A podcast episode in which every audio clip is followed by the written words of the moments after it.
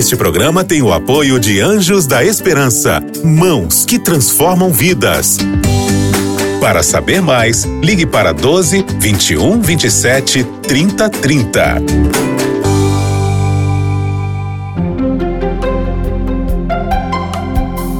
Lições da Bíblia. Você é muito bem-vindo mais uma vez ao programa Lições da Bíblia, que está começando e hoje com um tema muito importante, muito especial, na continuidade do estudo sobre o livro de Isaías, que nesta temporada estamos fazendo juntos. Hoje nós vamos estudar um pouco mais sobre o livro de Isaías, capítulos 13, 14, 24, 25, 26 e 27. É um, um estudo um pouco mais amplo onde nós vamos entender um pouco mais sobre o perigo de brincarmos de Deus quando o orgulho e a soberba tomam conta da nossa vida e as consequências que vêm em função disso. Os dois pastores que estiveram com a gente na semana passada estão de volta ao programa, os pastores William Tim e Victor BJ, pastores aqui da Rede Novo Tempo de Comunicação, que fazem o seu é, trabalho pastoral ligados a produções de internet, a estratégias de estudos bíblicos digitais. E é uma alegria receber vocês dois, viu, pastores, aqui no programa com a gente. E nesta temporada, nesses três primeiros meses do ano de 2021, estamos estudando o livro de Isaías. Hoje nós vamos trabalhar aí a sexta semana de estudos a respeito do livro de Isaías que tem um contexto lindo, maravilhoso, que nos enche de esperança também, exatamente porque a condição do mundo hoje é muito semelhante a tudo que vivemos com, com o povo de Deus lá no passado. Para a gente começar, pedir para o William fazer uma oração e a gente já começa o nosso tema de hoje, por favor, William. Vamos lá. Senhor Deus, obrigado, Pai, por esses momentos que teremos de estudar a Sua palavra. Esses temas que iremos ver são temas tão relevantes, com tanta mensagem para nós, para os dias atuais e pedimos que o Espírito Santo esteja conduzindo tudo. Esteja conosco, que pedimos em nome de Jesus. Amém. Uma pergunta para vocês. Como é possível a gente brincar de Deus? Né? O tema dessa semana aqui é brincando de Deus, né? Como é que a gente pode brincar de Deus, de acordo com o tema dessa semana, BJ? Acho que quando a gente se coloca no lugar dele, né? A gente vê que ao longo da Bíblia, em vários momentos, começou a dar problema quando o ser humano quis se colocar no lugar de Deus. Desde o jardim do Éden até os tempos recentes, o Apocalipse, a gente vê que quando o homem tenta se colocar no lugar de Deus, se tornando e querendo ser adorado, querendo ser dono do próprio nariz, querendo tomar suas próprias decisões sem seguir os conselhos divinos, o resultado nunca é bom. É, quando a gente quer tomar as rédeas nas mãos, né? Sim. E, e achar que a gente pode alguma coisa, né, William? Como você vê também esse tema? Eu acho que tudo que nós queremos para nossa vida, Deus tem em excesso.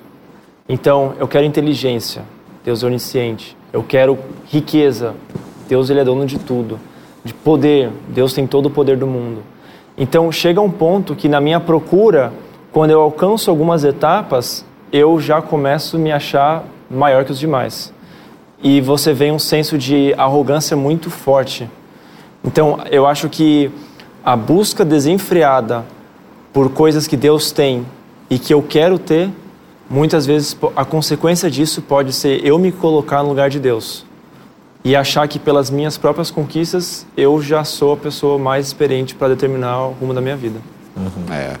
Esse é um, um, detalhe que todos nós temos que ficar bem atentos, né? Vocês aí acompanhando o programa, a gente aqui, é, de repente você tem alguma função na sua igreja, na sua comunidade religiosa. Eu sei que nós temos aqui amigos de todas as religiões que nos acompanham e vocês são sempre muito bem-vindos. Talvez você tenha alguma função até de destaque é, ou até hierarquicamente superior a muita gente ou quem sabe no seu trabalho, na sua vida profissional. Mas como disse aí, é, o, disseram os pastores, nós, nós não podemos fazer disso a motivação da nossa vida, né? A gente começa a se sentir Deus, né? Como disse o Winnie aqui agora. Você começa a achar que você pode tudo. É aí que você bota o nariz no chão e se arrebenta, né? Não tem outra saída. Agora, lá em Isaías 13, nós encontramos aqui, vamos começar aqui o estudo de Isaías. É, Isaías aqui ele é apresentado como autor, né, desta nova sessão aqui do livro. Sim. E hoje nós temos o livro com todos os seus capítulos fechados. A gente não vê, né, essas sessões, tal, os oráculos, né, que foram revelados também a Isaías estão separados. Mas ele é o autor dessa nova sessão e os capítulos 13 a 23 a gente pode ler esses oráculos de juízo contra várias nações. Agora, é, qual é a mensagem específica ali de Isaías 13, BJ? Como você pode é, comentar um pouco sobre isso, por favor? Então, de cara, ela é uma profecia contra a Babilônia. Né? A Babilônia que foi quem levou e quem conquistou né, o povo de Deus, quem inclusive foi instrumento de Deus, da permissão de Deus para trazer o juízo sobre né, Judá, que a gente estudou ali semana passada. Uhum. Agora ela tem também uma sentença de juízo contra ela. Então, o capítulo 13 em especial, ele vem falando sobre qual será essa sentença e o que vai acontecer com a Babilônia, com esse reino que dominou Israel, dominou Judá, dominou ali praticamente a terra e ficou se achando, não, estou no lugar de Deus. Agora, o que me chama a atenção, né, aqui estamos falando do ano 700 e pouquinho aqui, 700 entre 34 e 30, é, me chama a atenção, William, que Babilônia não estava no cenário, né? É, o, o Tiglat-Pileser, que é quem estava no cenário com a Verdade. Síria ali, ele, ele, era o bicho-papão do, do exército, da guerra, né? E aí, de repente, entra uma profecia contra a Babilônia, né? Será que alguém não deve ter pensado, esse profeta está por fora, imagina que... É, isso daí tem duas implicações. A primeira, pessoas acreditarem que Isaías foi escrito por três autores, mas o que não faz nenhum sentido porque a linguagem utilizada desde o início até o final é a mesma. Só que você tem Babilônia com uma nação muito poderosa na época de Hammurabi, só que é mil anos anterior à profecia, e você tem Babilônia crescendo depois de cento e pouquinhos anos após a profecia. Mas esse é o papel do profeta. Ele fala não só de coisas do aqui e agora, mas também do futuro, porque a mensagem dele é relevante não só para os que vivem na época dele, mas para depois.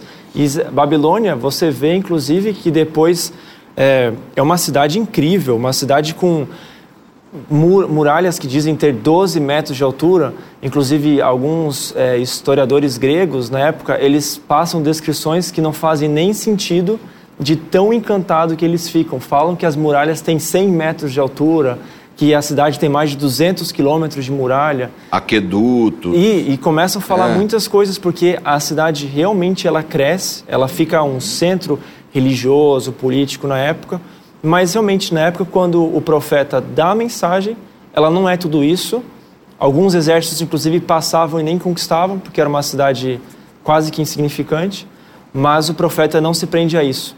E todas as condenações desses doze povos que serão condenados nesses dez capítulos começam com Babilônia, que de fato é o principal, só que é lá para frente. Agora, BJ, a gente vê aqui né, a sentença de Deus contra as nações tal. Uhum. É, Deus não amava aquelas pessoas. Por que, que eles estavam recebendo aquelas sentenças é, de, de, condenação da parte de Deus? Era um, uma maldade de Deus? Era falta de amor de Deus para com eles?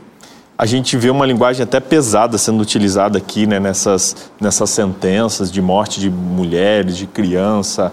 Comentamos um pouquinho disso semana passada, uhum. e é muito interessante notar na Bíblia que sempre antes da justiça de Deus, ele manda a misericórdia dele. Então, embora aqui as nações, Babilônia, ele deu uma sentença muito clara, antes dessa sentença ser cumprida, ele enviou, por exemplo, no caso da Babilônia, ele enviou muitos judeus para lá, enviou o próprio, por exemplo, Daniel para estar tá ali, para ser um testemunho vivo, para ajustar. E quantos momentos né, Deus não usou pessoas e, e o povo se abriu e a sentença se converteu. Então a sentença dele sempre vem depois da misericórdia. Então, embora ele trouxe a sentença, ele mandou misericórdia para que o povo mudasse. Mas ele não mudando, a própria sentença é uma misericórdia para com as outras pessoas que muitas vezes a gente vai tão longe no caminho do mal, a gente vai tão longe ali que se torna algo quase que irreversível. E aí Deus, por amor às outras pessoas que podem ser afetadas pelo nosso mal, ele exerce justiça. Então eu, isso é o que acontece aqui. Estamos nessa semana, na sexta semana do nosso manual de estudos e estudando especificamente brincando com Deus. É, historicamente, todas as pessoas que brincaram com Deus se arrebentaram, William? Como é que é a sua visão? É, quando a gente olha para a Bíblia, assim, todos que brincaram com Deus ou tentaram ficar no lugar dele se arrebentaram? Ou tem alguém que teve sucesso? Aparentemente pode ter sucesso, mas só no primeiro momento.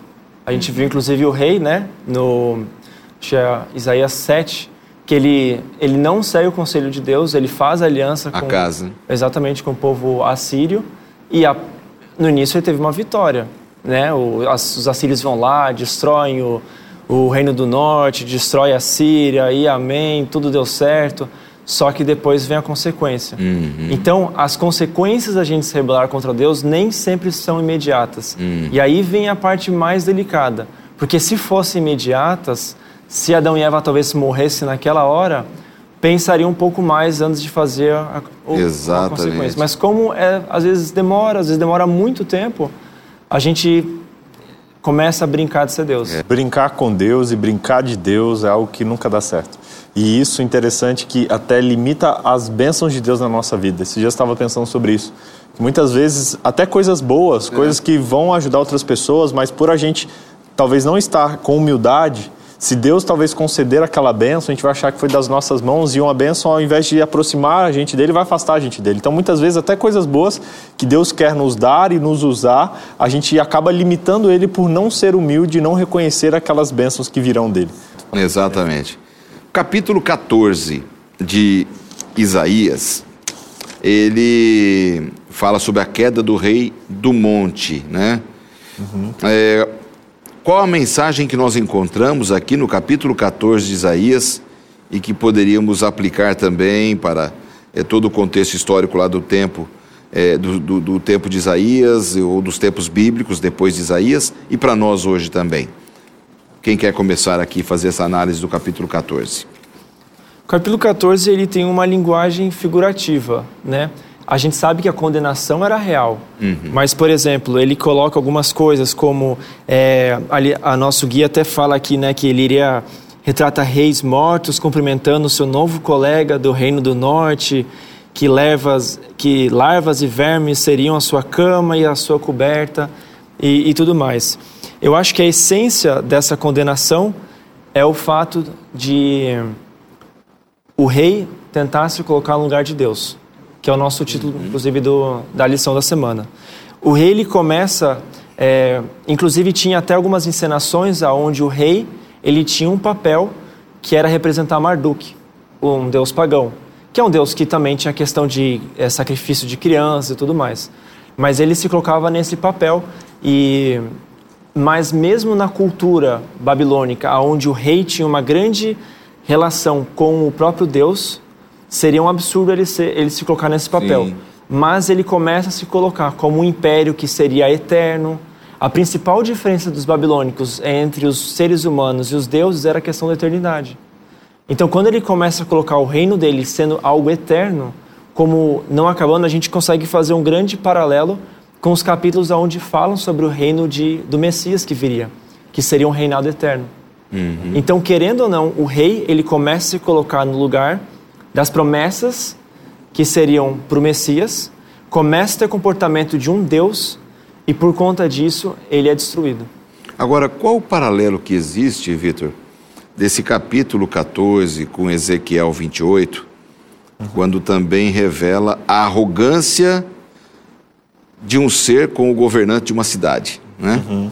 E que, que paralelo existe aqui também que a gente pode extrair de lição? Foi exatamente o que aconteceu, né? Lá no céu, foi o que aconteceu com Satanás, quando, né, Lúcifer na época, quando ele se orgulhou, quando ele se colocou no lugar de Deus. E a partir daí é a mesma estratégia que ele usa. Usou com Adão e Eva, quando eles quiseram ali ser como Deus, usou com os grandes reis da história e usa com a gente hoje também pequenas coisas. Às vezes a gente acha, ah, não, eu não vou ser. Ele não chega me falando para eu ser um rei, mas ele chega às vezes com, com provocações e com desejos que a gente quer ter acima do que Deus fala e que podem nos Desejo pelo poder unicamente, de maneira fria, sem nenhum objetivo. Né? Isso vem disfarçar de muitas coisas, pastor. Por exemplo, às vezes ter algo às vezes, né, o desejo de posse. Poder não é só você mandar em pessoas, mas às vezes poder é você querer ter algo para mostrar alguma coisa, você confiar o seu senso de valor a determinada coisa, Exato. sabe? E aí a gente acaba tirando Deus do trono e se colocando nesse trono, ou às vezes colocando outras coisas, outras pessoas e outras situações nesse trono. Aí é perigoso também. E é interessante que nesse, nessa angústia de, dos reis da Babilônia serem Deus quase ali, né? Você tem, inclusive, a Babilônia uma cidade onde investia muito em tecnologia e ciência, mas alguns historiadores da Babilônia falam que uma das áreas que eles mais investiram foi em adivinhas, para tentar descobrir o futuro, né? Que é uma coisa que a Bíblia, através dos profetas, fala que o futuro pertence somente a Deus. Sim. Então, o comportamento não é só do que eu sou agora, mas do que eu quero ser e quero saber sobre o futuro. E eles se preocupavam muito com isso, né? Tanto é que você vê, o tema deles, eternidade, a estátua de ouro, como vai ser o futuro. E essa. Supremacia. Você vê as histórias de Daniel, por exemplo. Qual que foi meu sonho? E daí, nossa, mas a gente investe tanto e vocês não sabem o significado do meu sonho? Não. Então, o rei ele fica frustrado porque ele sabe que é algo que ele gastava e investia do seu reinado. E hoje, quantas das nossas angústias, ansiedades e dos pecados que a gente comete são preocupados no futuro? Exato. né? A gente se esquece que Deus, ele lá, ele cuida de cada, cada dia, assim como os animais, assim como as aves. A gente precisa se preocupar. Exato. A gente se preocupa com o futuro e aí cai em, em ansiedade. A gente se preocupa com o futuro e cai em pecado. Então essa preocupação de demasiado do futuro da Babilônia reflete e traz uma reflexão para nós também hoje. Muito legal, ótimo. A parte final aqui agora, nós vamos fazer um, um bate-papo a respeito dos capítulos 13 e 14, mas com um foco específico, e em seguida a gente vai trabalhar eh, Isaías 24 a 27, que seria aí um pouco da visão um pouco maior do resumo desses capítulos. Isaías 13 e 14, como é que a gente pode entender aqui a expressão a porta dos céus? É, que está aqui no nosso manual, né? É, como que a gente pode entender essa, essa combinação de informações para tirarmos a mensagem específica desses dois capítulos? Quem quer começar? A aí? palavra Babilônia, né, ela vem do seu original, significa porta dos deuses. Então era como que eles consideravam Babilônia como o local de acesso aos deuses. E até vem também, e a gente pode até falar disso mais para frente um pouquinho, Babilônia, Torre de Babel, e, e isso ao longo da Bíblia inteira tem um significado isso aí. E aí, por outro lado, a gente vê o contraste disso, que é a porta do céu, que aconteceu ali em Betel, quando Jacó ele teve um sonho e ele viu a porta do céu, viu o céu aberto. Ele considerou aquele lugar, Betel, como a porta do céu, de acesso ao céu. E aí a gente vê alguns contrastes, e essa semana a gente tem estudado um pouco disso, alguns desses contrastes do, da, da porta do céu através de uma cidade ou da porta dos deuses através ali daquele lugar. Então, é, essa reflexão ela traz esse- essa contrafação, né? Sempre a gente vê ao longo da Bíblia, Babilônia, o poder inimigo de Deus e o poder de Deus ali representado nesse caso aqui por Betel. Você tem aqui o contexto Bet- é, Babel, Babilônia, e você tem Salel, Monte Salém, desculpa, Monte Sião, Jerusalém, Nova Jerusalém. Existem do- dois reinos que eles seguem uma cronologia desde a época lá do início, né? De, porque você pega Babel já no Gênesis ali do início, né? Sim. E você até o final, até o céu, e tem esse, esse- contraste entre esses dois poderes. E todo o movimento de reforma na Bíblia é uma tentativa de tirar as pessoas desse outro império e levarem para esse. Então, por exemplo, você tem a restauração do templo, que as pessoas saírem da Babilônia, irem para esse outro, né, para a reconstrução de Jerusalém. Você tem a guerra final apocalíptica, que é onde tem as três mensagens angélicas, onde Deus fala para sair da Babilônia e você tem a Nova Jerusalém vindo como a noiva de Cristo. Então essas duas palavras, né, essas duas linhagens de cidades, Babilônia deixa de ser simplesmente uma invasão ali, um, é, um período de cativeiro para o povo e se torna literalmente na Bíblia uma, uma filosofia de um povo anticristão Exato. que quer deturpar a religião sagrada do povo de Deus. Exatamente. O, o BJ usou uma expressão agora há pouco a respeito de Betel, né? É, Betel é o céu se abrindo para a terra, abençoando a terra, né? Naquele formato daquela escada, né? E a Babilônia era a tentativa da terra abrir o céu, né? Sim. É, arrombando a porta. É. Uma coisa meio. É isso. meio é, é- é estranho, mas é isso, né? É a soberba. Nossa, aqui é a porta do céu. Babilônia é a porta. Vamos E- falar com o céu. E traz um termômetro para a gente descobrir até que a gente representa, porque nos dias de hoje a gente vê essas essa luta presente. Como o Tim falou, Babilônia, Babel não é, não é algo daquele tempo, é um poder, né? uma contrafação do poder de Deus. Sistema que está instalado. É, e às vezes a gente fica preocupado, mas será? Como? Onde eu vejo? Eu acho que essa dica aí é, é básica.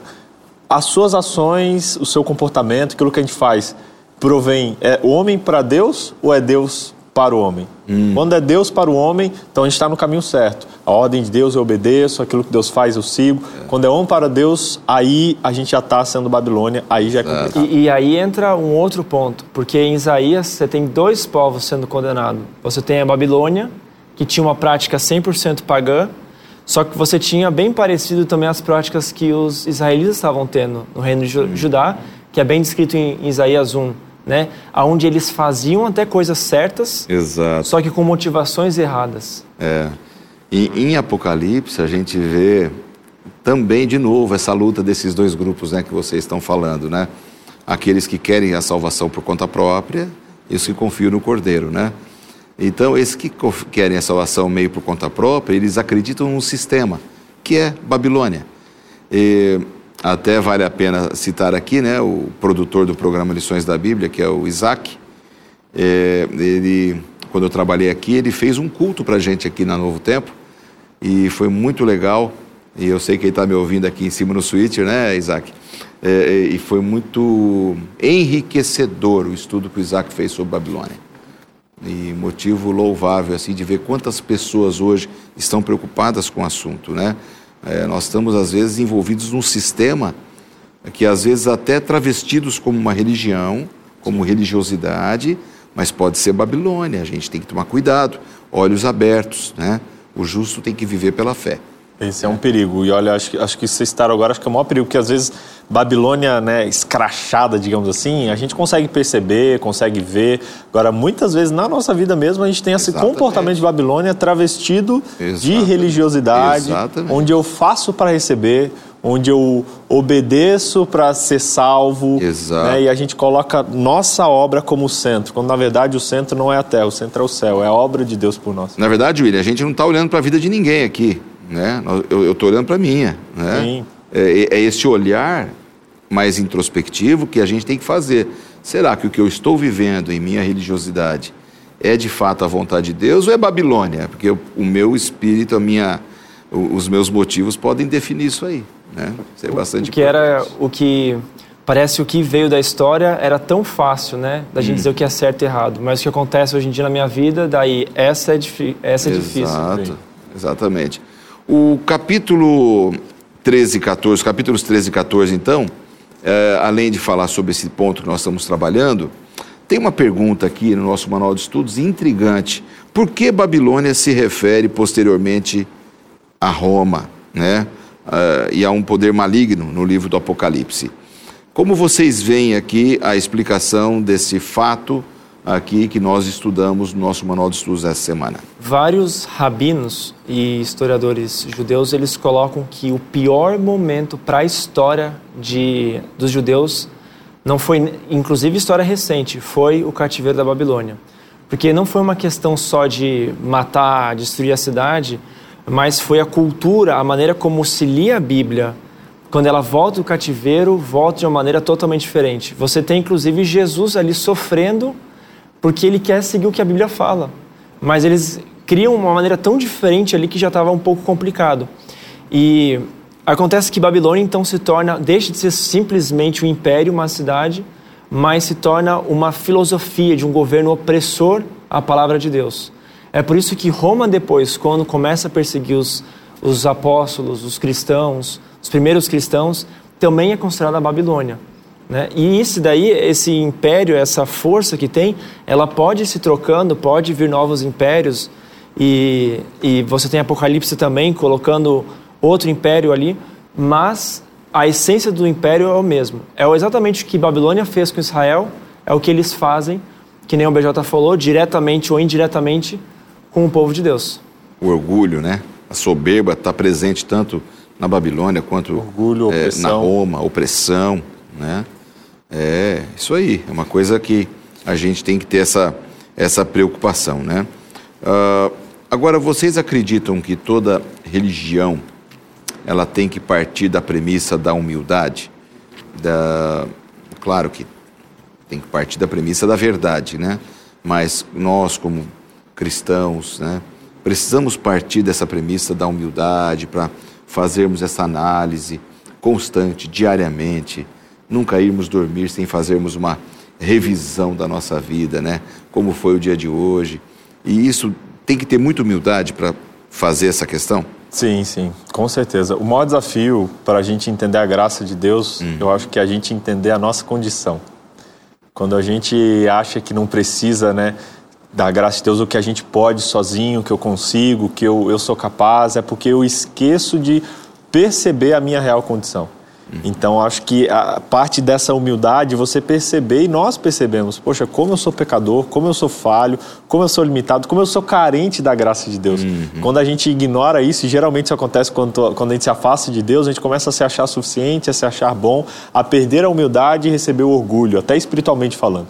Então, essa humildade ela é essencial de reconhecer como eu sou necessitado. Quanto mais perto a gente se aproxima, inclusive, de Deus, mais essa humildade acontece, porque a gente percebe a nossa limitação. Uhum. Quanto mais perto a gente está do modelo. Quão pequeno a gente é, né? A gente vê o quanto pequeno a gente é. Então, esse é o segredo para a gente entender, inclusive, a graça de Deus, perceber o quão necessitado dela nós somos. O maior inimigo da minha salvação é a minha própria natureza. Uhum. E, infelizmente, às vezes a gente se dá conta da nossa pecaminosidade apenas em eventos grandes.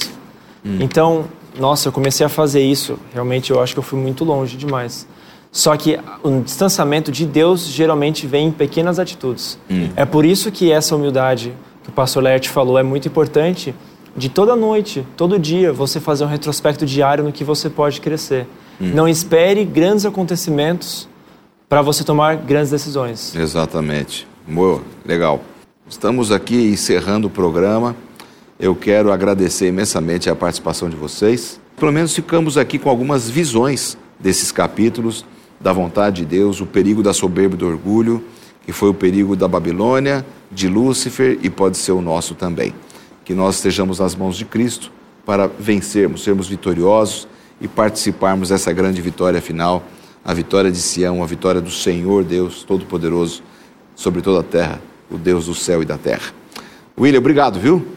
Deus te abençoe ricamente, o seu trabalho e o seu ministério. Obrigado também ao Victor BJ. Deus abençoe, contamos com vocês em outros momentos e obrigado pela audiência. Nos vemos na próxima semana. Você ouviu Lições da Bíblia. Este programa é um oferecimento da revista Princípios. Entre no nosso site novotempo.com/rádio e peça sua revista totalmente grátis.